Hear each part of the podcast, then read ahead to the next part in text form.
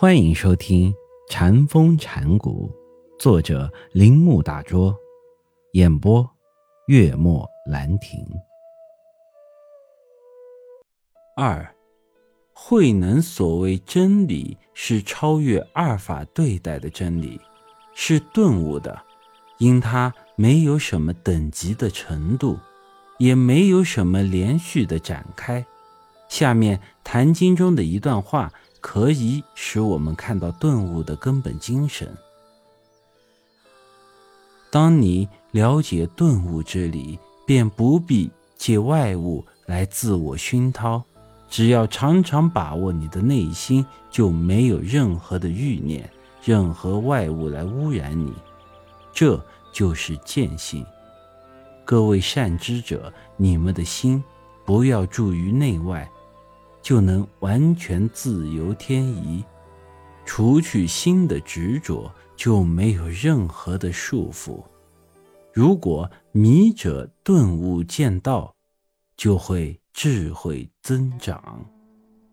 三，强调见性，并且用植物反对学问和哲学推理时，过去的默想观便开始被贬为一种。纯粹是心理平静的训练，这是逻辑的结果，也正是六祖的情形。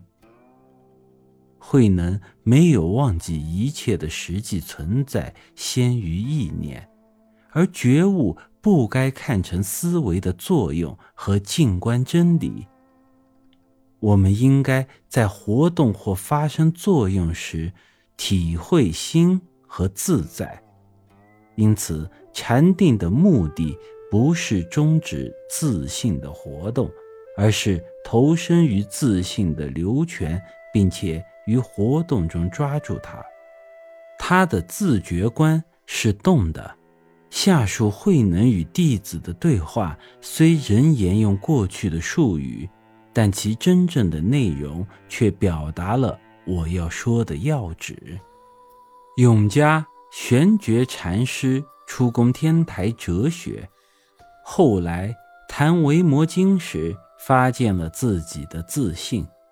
在友人的劝勉下，他到慧能那儿印证自己的所学。初见慧能时，他绕慧能走了三圈，举着手中的锡杖，直立慧能的面前。慧能说。和尚应该具有三千威仪，八万细行。请问你是从哪里来的？居然如此傲慢无礼！天台宗和尚说：“生死事大，而时间无常，我顾不了这么多。”慧能说：“你既然担心生死无常，何不体认无声的东西？”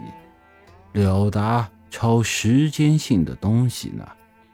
玄觉答道：“那个体认者就是无声的东西，而那了达者也就是超时间性的东西。”慧能说：“确是如此，确是如此。”这段对话结束后，玄觉按照和尚应有的威仪向慧能礼拜，然后。告辞。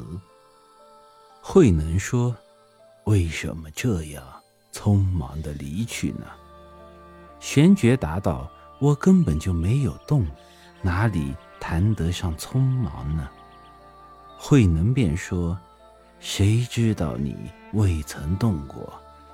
玄觉答道：“这是你自己产生的分别观念。”慧能说。